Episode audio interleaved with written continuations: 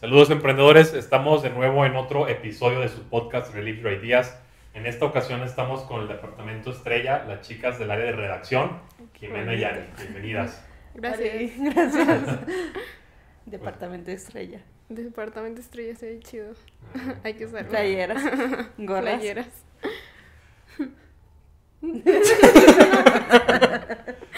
Están un poco nerviosos porque es la primera vez que Sí. aparecen aquí en el podcast, pero pues vamos a tener una charla un poco más, más casual sobre las actividades que realizan, también que nos cuenten un poco acerca de ustedes, la carrera que estudiaron, que nos den un poco del background de, pues, de la trayectoria, de que si lo que estudiaron en su momento pues es algo de lo que se imaginaban que iban a estar desempeñándose hoy en día.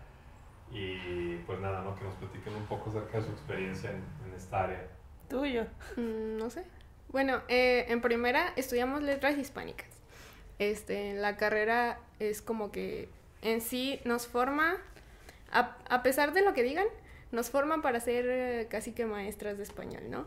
Entonces, estamos aquí, este, formando parte de una agencia de publicidad que siento que nada que ver con lo que nos dieron en la, en la carrera, pero está muy chido, ¿no? En su momento como que una maestra sí nos dijo de si, si son buenos con, o sea, si saben usar el lenguaje y como son buenos, son creativos, pueden, sí pueden como que ir a la publicidad, pero tampoco era como que una aspiración que, que tuviéramos ahí, este, así como lo dijo Ani, sí nos formaban para ser maestros, de hecho, aunque ellos eh, dijeran que no, pero pues su contexto estaba marcado aquí en Aguascalientes y no hay como que periódicos importantes o revistas, entonces pues sí, era, era casi que, que maestros. Es que En- en sí, o sea, desde que entramos a la carrera, sí es como de que querían que se viera que podías expandirte, ¿no? Pero en realidad el plan de estudios no daba para mucho. Eh, yo en realidad me metí a la carrera porque me interesa mucho el, el ámbito editorial. Pero en sí lo único editorial que vimos fue eh, una Un optativa. semestre. Ajá, entonces ahí si te metes a letras es como de que tienes que usar tu creatividad a fuerzas para, con lo poquito que te dan. mm, bueno, es que, es que sí aprendes muchas cosas, pero igual como que tú tienes que... Posiblemente también son los maestros. Ajá. porque nos tocó la una, nos tocó, no- nosotros fuimos la última generación del plan de estudios y donde muchos maestros eran como que sus últimos años de jubilarse. Entonces tuvimos como que la mezcla de profesores jóvenes, eh, casi egresados, que venían con la mentalidad de no expandan, eh, desarrollen eh, investigaciones que puedan abrir nuevo- nuevas materias. Como que sí nos dieron como ese, ese hincapié de que puedan hacer lo que ustedes quieran, pero por otro lado sí teníamos como que nuestro plan de estudios y todo que nos decían, desarrolla este, tu lado de maestro. Y así como Annie quería ser editora, yo que eh, yo entré a la carrera para ser escritora. Entonces, y sí, de hecho, en realidad nunca, lo que no, mm, el primer día fue como de, en esta carrera no formamos escritores. Es como de, sí les damos herramientas y analizamos escritores, pero no los formamos. Así de que si se, si se metieron para, para dedicarse nada más a eso, pues van a salir decepcionados. Y entonces, pero pues yo no creo que haya salido decepcionada porque sí me dieron como herramientas y pude mejorar mi escritura, pero, pero sí, definitivamente este panorama de marketing y publicidad y artículos para blog o páginas web, no, no, no, lo- no, ni por la cabeza. Sí. Bueno, yo siento que es como todas las carreras, ¿no? Igual. Que es como de que, o sea, te dan eh, ciertas herramientas, pero igual tú tienes que empezar a ser creativo con esas herramientas y formarte paso para lo que sea. Y pues terminamos aquí en... este- También es la necesidad, digo. Mm, En- salimos 2000, diciembre de 2019, empezamos a buscar trabajo en marzo 2020, pandemia 2020. ujú. Entonces, sí, teníamos que, que intentar ser creativas al, al momento de buscar también trabajo. Y era de... Ana y yo estuvimos un rato también trabajando juntas eh, como maestras auxiliares, pero era como maestras slash niñeras de niños de primaria, kinder, secundaria. Entonces, como que en cierto sentido eh, recuperamos la formación que las materias que nos habían dado en primaria, pero ahí también ambas nos dimos cuenta que tampoco era la vocación de docencia, no era la nuestra. Y, y pues justamente mi hermana fue la que vio el anuncio de Relief que buscaban escritores este, freelance y me lo pasó y, y, recuerdo que sí, ese mismo día como que les mandé mensaje, dije, pues, eh, chicle y pega. Y este, y pegó. pegó. sí, pero no, la verdad es que la pandemia nos, nos dio, pues sí, nos, nos trajo unas, unos escenarios que no nos imaginábamos. Recuerdo que yo estaba a punto de cerrar un contrato, iba a ser maestra de inglés y ya me habían pedido los papeles y el lunes fui y me dijeron, ¿sabes qué? Es que se va a pausar porque es pandemia y no sabemos cuándo vamos a, vamos a regresar. Pero, o sea, lo padre es que, o sea, terminamos eh, en algo que igual y no pensábamos que íbamos a estar haciendo, pero igual estamos utilizando como las cosas que aprendimos, o sea, seguimos redactando y aparte es como de que le dimos otra utilidad a, a nuestra redacción que no es tanto como por el ámbito del arte, que es lo que veíamos más en la, en la carrera, que analizábamos autores y era más eh, literatura, eh, poesía, narrativa y todo eso, pero ya acá es como de que dentro del ámbito laboral le ves más mm, una utilidad mayor a, a, todas estas herramientas que aprendimos, ¿no? Entonces, ¿ustedes creen que tal vez las materias que se imparten, que están enfocadas mucho a la parte artística y en ese con ese enfoque hacia una formación para que ustedes sean educadoras, el darle un giro a, a esa carrera se podría abrir más posibilidades a los nuevos estudiantes o posibles egresados que ahorita estén a punto de terminar la carrera. Eh, ¿Ahorita saben cómo está ese, ese tema? O sea, si ya evolucionó. Pues sí, quitaron materias y pusieron Hubo cambios otras. en los planes de estudios. Pero creo que sigue el enfoque en ser educador. Ajá. Es como lo que, lo que ustedes platicaban con, con Camilo de, de que aquí es más para ser trabajadores que más para pensar fuera de... la caja. Ajá. Y creo que nosotras hemos dado como que ese brinco. Por, o sea, es que es, cuando hablamos con, por ejemplo, con personas de la carrera o profesores, yo tengo un amigo que, es, que fue nuestro profesor y, y él, es, él ahorita está desempeñándose como freelance, pero como de asesor de tesis o asesor de investigaciones o maestro de idiomas o maestro de, de escritura creativa. Y cuando me dice, ¿y tú qué haces? Y yo le digo, no, pues artículos para blog, páginas web, SEO. Me dice, ¿qué es eso? Y le empecé a explicar y me dice, no, pues ni idea, no, no tenía la menor idea de, de que se podía hacer eso y de que nosotros podíamos hacer eso. Y es como, es, es un área que creo que sí nos da una oportunidad muy grande para los de letras, porque posiblemente piensen eh, de, no, pues redactores de una agencia de publicidad, no, pues mercadólogos o comunicólogos, pero se les olvida que hay una parte creativa detrás de la publicidad. Y es ahí creo que donde nosotros podemos dar buenas herramientas. Y eso siento que nadie sabe, o sea, ni siquiera nosotras sabíamos que esto existía, o sea, cuando llegamos fue de que, no, pues eh, vamos a hacer SEO y es como de que, ¿qué es eso?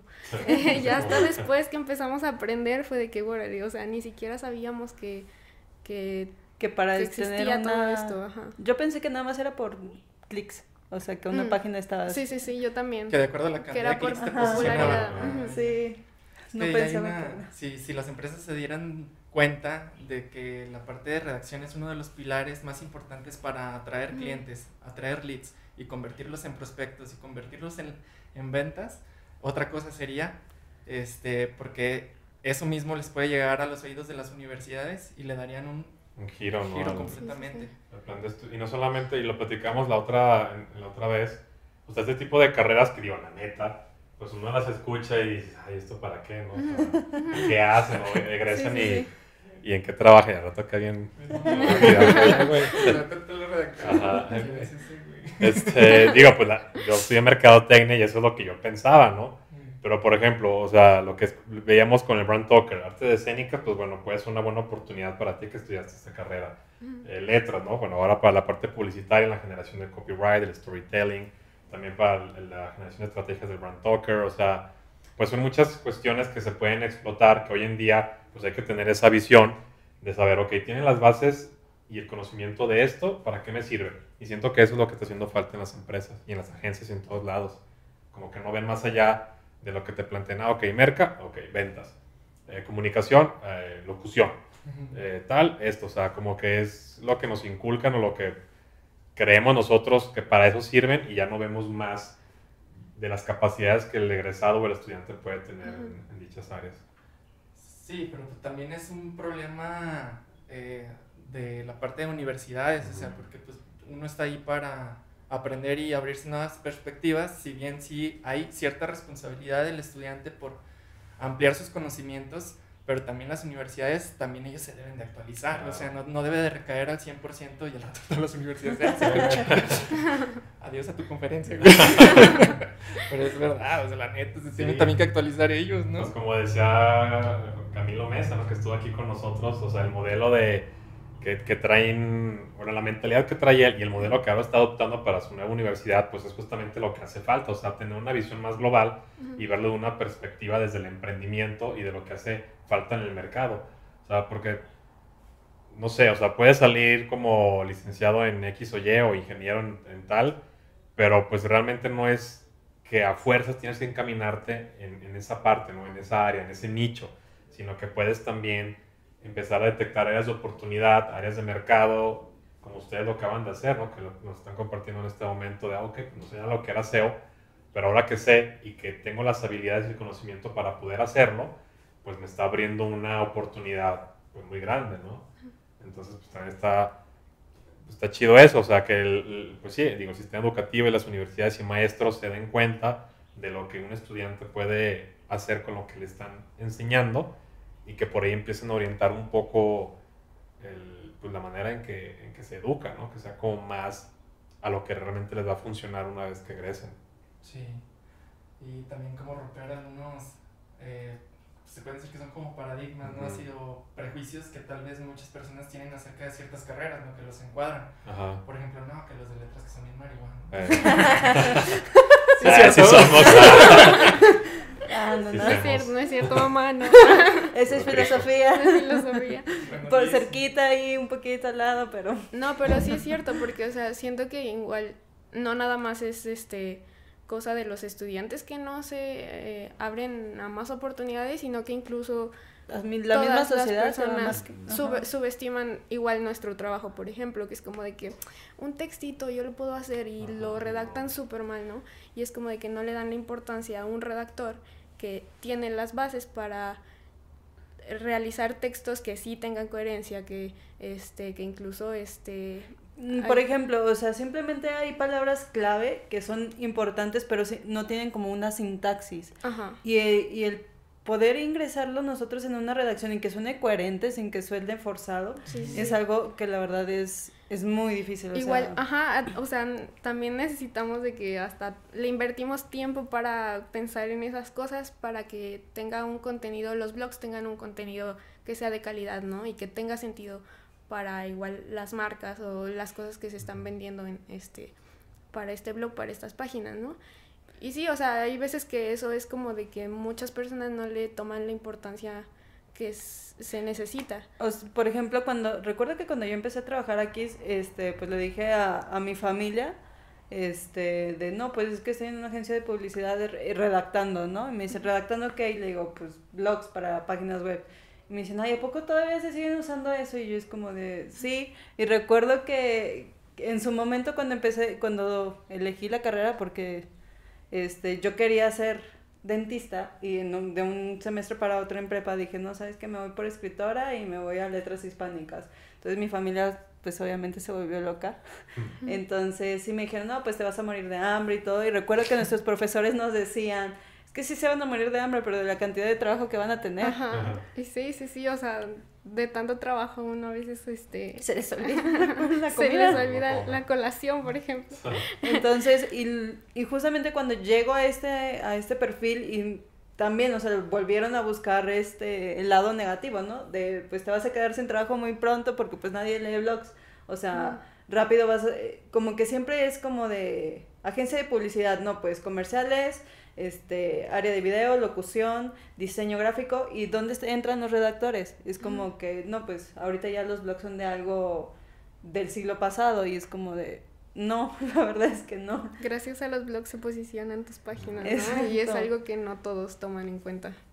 Sí, es que como que el concepto de blog, blogger así en la página es como un concepto anticuado o también se tiene como ese, ese paradigma, pero eh, cuando tú le cambias la perspectiva a que el blog es el motor del posicionamiento, o sea, con esa finalidad, es donde ya los empresarios dicen, ay, sí, me interesa, porque a todo empresario le, le, le, interesan las ventas de su empresa. Y cuando ven que se relaciona por medio del contenido y que el contenido viene por medio de la mente de los redactores, entonces ahí empieza a cobrar mucha fuerza. Entonces, siempre ha existido ese nicho y esa oportunidad, pero no se ha sabido explotar al máximo el potencial que tiene la carrera de letras.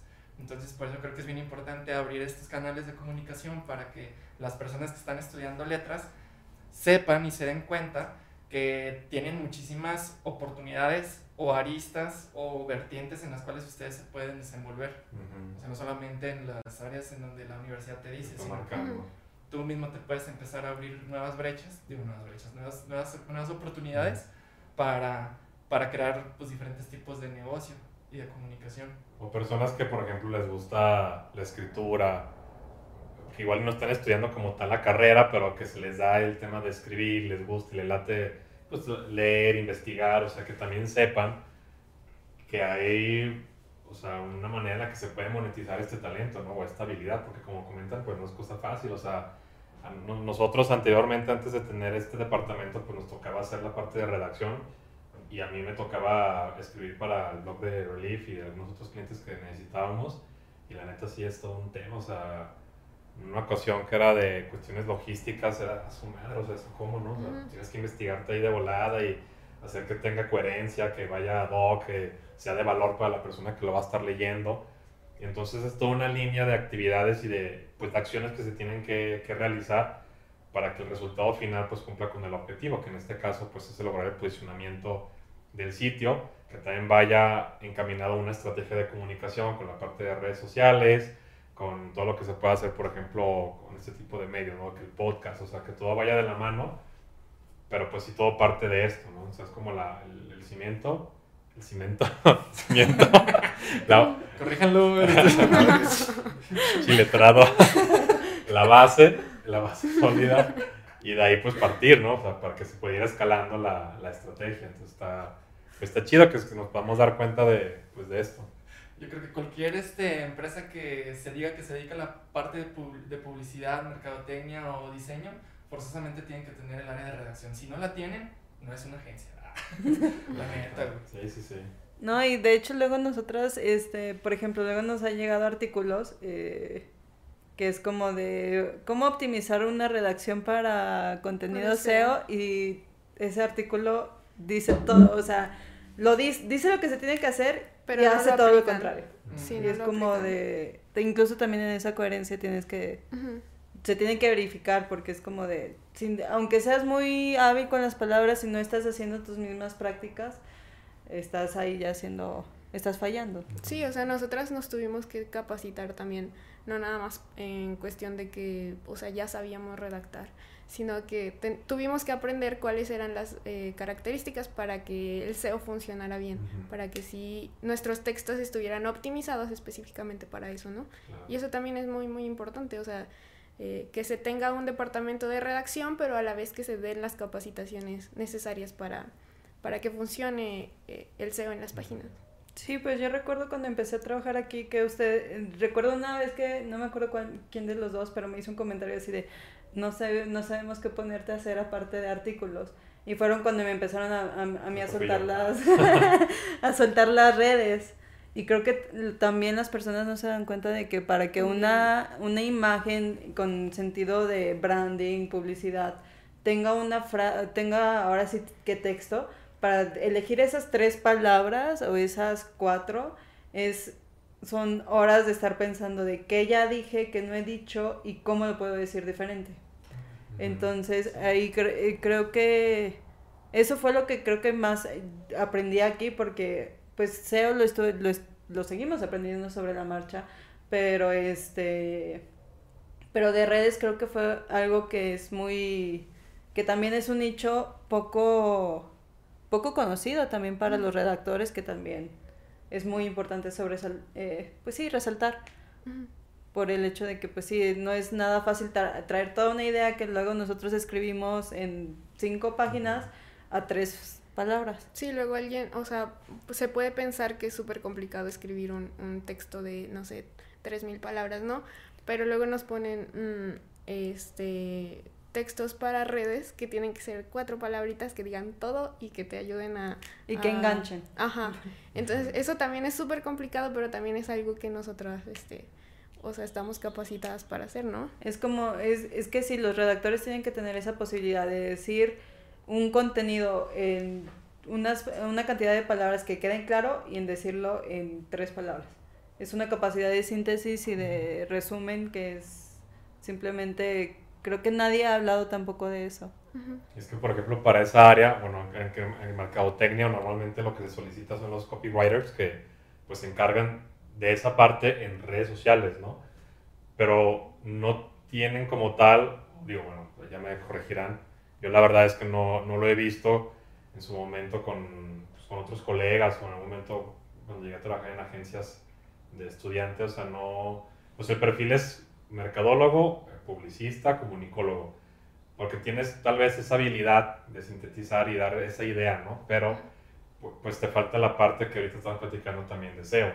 Sea, aquí, por ejemplo, ustedes tienen esta posibilidad de poder integrar su conocimiento en tanto a la cuestión de redacción para artículos optimizados buscando el posicionamiento SEO, así como la redacción de copies para redes sociales con este enfoque estratégico y publicitario, ¿no? O sea, entonces está pues muy interesante cómo se pueden combinar en una sola persona eh, que tiene esta habilidad pues de redactar, que también como comenta Ani, pues no nada más es saber redactar, sino también pues, todo el trabajo previo, que es investigación, porque o sea, tú no entras aquí sabiendo de parques logísticos, de registros de marcas, de psicología del consumidor, de productos capilares, o sea, pues al final de cuentas tienes que empaparte de lo que el cliente está vendiendo, producto o servicio, y en base a eso, pues empezar ya a digerir la información para aterrizarla de una manera en que el usuario o el cliente de, de tu cliente pues pueda consumir este contenido, ¿no? que es ahí el, el reto.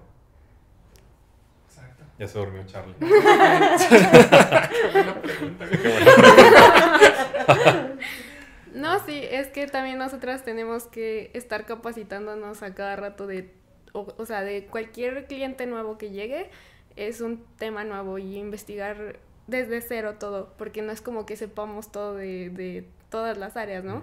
Este, yo ya he aprendido como hasta de escáneres de, de, coches, ¿no? Que en la vida hubiera pensado que iba a aprender sobre eso, ¿no? Todavía ni manejas y ya No tengo licencia, pero sé sobre escáneres, ¿no? Y sí, o sea, es también este reto de estar investigando todo el tiempo sobre cosas nuevas, pero con el este objetivo de que el cliente tenga un blog bien redactado y con este información útil para sus clientes y que pues igual esté optimizado para que se posicione su página y se vendan sus productos, ¿no?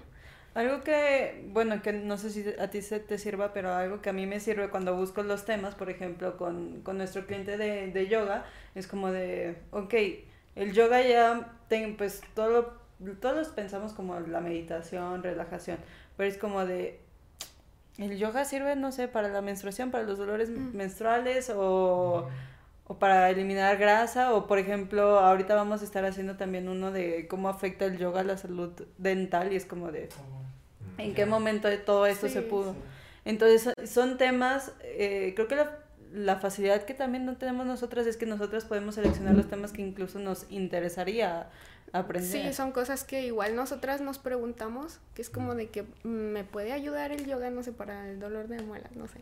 Este, pero sí, o sea, son dudas que nos hacen, que nos hacemos nosotras mismas y nos sirven para sacar temas nuevos y este, contestar esas dudas que a lo mejor más personas pueden tener, ¿no? Y creo que ese es el valor más importante que la parte del redactor humano puede tener por encima de los sistemas de automatización. Porque si se han dado cuenta, yo he estado sacando algunos contenidos sobre la automatización de textos, que en algún momento si lo puedes como extrapolar a cuando salieron los Content Management Systems, los MS, eh, pues se vieron atacados, por ejemplo, los ingenieros, que eran los que, los que hacían las páginas web desde cero. Entonces salen estos sistemas en donde te facilita es que un usuario sin el conocimiento completo de hacer una página web pueda hacer una instalación y tener una página predeterminada. Entonces en ese momento pues, los ingenieros se vieron atacados. En este momento, ¿ustedes se sienten, por ejemplo, atacadas por ejemplo, con este tipo de software que te hace un texto automatizado? Eh, sí, no. Sí, porque definitivamente lo hace más rápido, pero no por el hecho de que todavía tiene muchos detalles. O sea, posiblemente, eh, si bien nos puede sacar el volumen de repetir, o sea, sacar varios temas más rápido que un, que un redactor normal. Pero para la optimización SEO o, o, para que simplemente tenga coherencia el texto, sí necesita de alguien experto de, que esté este, supervisando y monitoreando lo que se lo que se escribe, lo que se pone. Sí, o sea, puede, puede que haya gente que diga así como de que, bueno, me puedo ahorrar eh, contratar un redactor, porque ya existen este tipo de software, ¿no? Este, pero son esas personas que igual subestiman nuestro, nuestro trabajo, ¿no? Este, porque es como de que sí, o sea, te puede ayudar para sacar un, una gran cantidad de artículos en muy poco tiempo, pero la calidad de esos artículos va a ser nada en comparación con lo que te puede dar un equipo de redacción. Porque, o sea, eso te lo hace, por más bueno que sea el, el, sistema, este, igual son cosas automáticas que no este, te dan como esa coherencia que te puede dar un redactor. Sí, aparte se siente, o sea, cuando tú lees un texto redactado completamente por un robot a un texto realizado por alguien que se empapó del tema y aparte le metes ese sentimiento o pensamiento que tú tienes, pues no se va, nunca va a ser sustituido este, por una máquina. Y eso yo creo que el factor principal es la creatividad. Entonces, porque también sucede en la parte del diseño gráfico, cuando haces, este, ya hay software que te crea, por ejemplo, logotipos, que nada más pones el nombre, colores, figuras que te gustan y tipografía y te arroja un logotipo. Y en alguna conferencia me preguntaron, oye, ¿qué opinas acerca de estos sistemas que ya vienen a sustituir el trabajo que tú haces? Pero siempre la parte de creatividad jamás va a ser poder, jamás va, un robot va a poder sustituir la creatividad humana. Entonces creo que también es algo que se puede, pues no defender, ni siquiera se tiene que defender, porque es algo que ya existe, o sea, que ya está en la esencia de las disciplinas como las que manejamos, que son creatividad, redacción, diseño, que pues, difícilmente las, las va a hacer, las vas a sustituir. Digo, son herramientas que facilitan tu trabajo, ¿ok? En el sentido de pues, optimizar tiempos, recursos, pero al final de cuentas, el meter la mano humana, pues sí es, un, o sea, es una diferencia abismal. O sea, lo comentabas con el tema de los ingenieros y el CMS. Aquí tenemos serie de sistemas, tenemos un ingeniero que aparte somos expertos en, en WordPress, pero el meter eh, ya temas de programación, de código, ya temas más personalizados, pues también ha generado un plus comercial, porque eso pues también ya te da, te marca la diferencia, ¿no? Y lo mismo en los diseños, lo mismo en la parte de redacción, lo mismo en las estrategias de redes sociales, generación de contenido, o sea, pues tenemos herramientas que nos facilitan el trabajo, eso es un hecho, también hay que ser inteligentes y saber aprovecharlas, pero pues también no descartar o dejar a un lado el tema del talento que podemos aportar nosotros como personas, porque también cada uno de nosotros tenemos algo diferente, ¿no? Aportamos algo distinto y nos complementamos entre sí. Entonces, también eso es importante a considerar para todos los emprendedores y empresarios que nos están viendo, que sí utilicen las herramientas, pero pues también échense la mano de sumar un equipo que realmente aporte algo aunado a este tipo de, de activos digitales, ¿no? Sí. No, y aparte tienes que priorizar el elemento más valioso que existe, que es el tiempo. Entonces, si ves que un artículo va a ser de relleno nada más para utilizar una página trampolín en donde nada más vamos a hacer una estrategia de link building, que lo que más nos importa es el link que va a apuntar hacia tu página, pues metes el robot. Pero por ejemplo, si, una, si vamos a tener una publicación en una revista especializada, obviamente no vas a meter el robot. Mejor, dedícale el 100% del tiempo a tu revista especializada o a tu blog, a tu artículo principal y utiliza la automatización, pero para hacer los artículos periféricos. Entonces, eh, teniendo como prioridad el recurso del tiempo, entonces ahí ya puedes tú empezar a nivelar qué recursos son los que vas a estar utilizando para cierto objetivo. Entonces, dependiendo del objetivo, utilizas tu recurso. Ahí está la diferencia y yo creo que de esa manera ni, ni siquiera los ingenieros, ni los redactores, ni los diseñadores se deben de sentir ofendidos, porque al contrario, o sea, es una optimización que, de tiempo que tú puedes utilizar a tu favor, estas herramientas para dedicarle tu tiempo, que es lo más valioso que tienes, a un recurso que te va a dejar mayores ingresos, por ejemplo.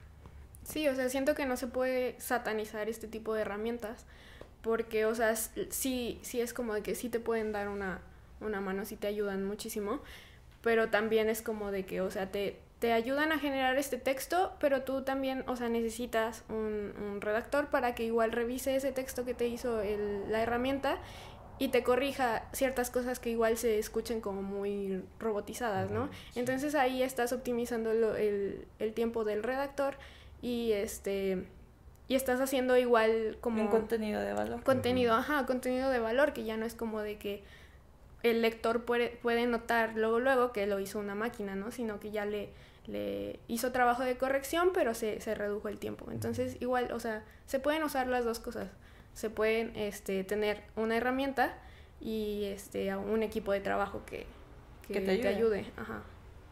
Perfecto.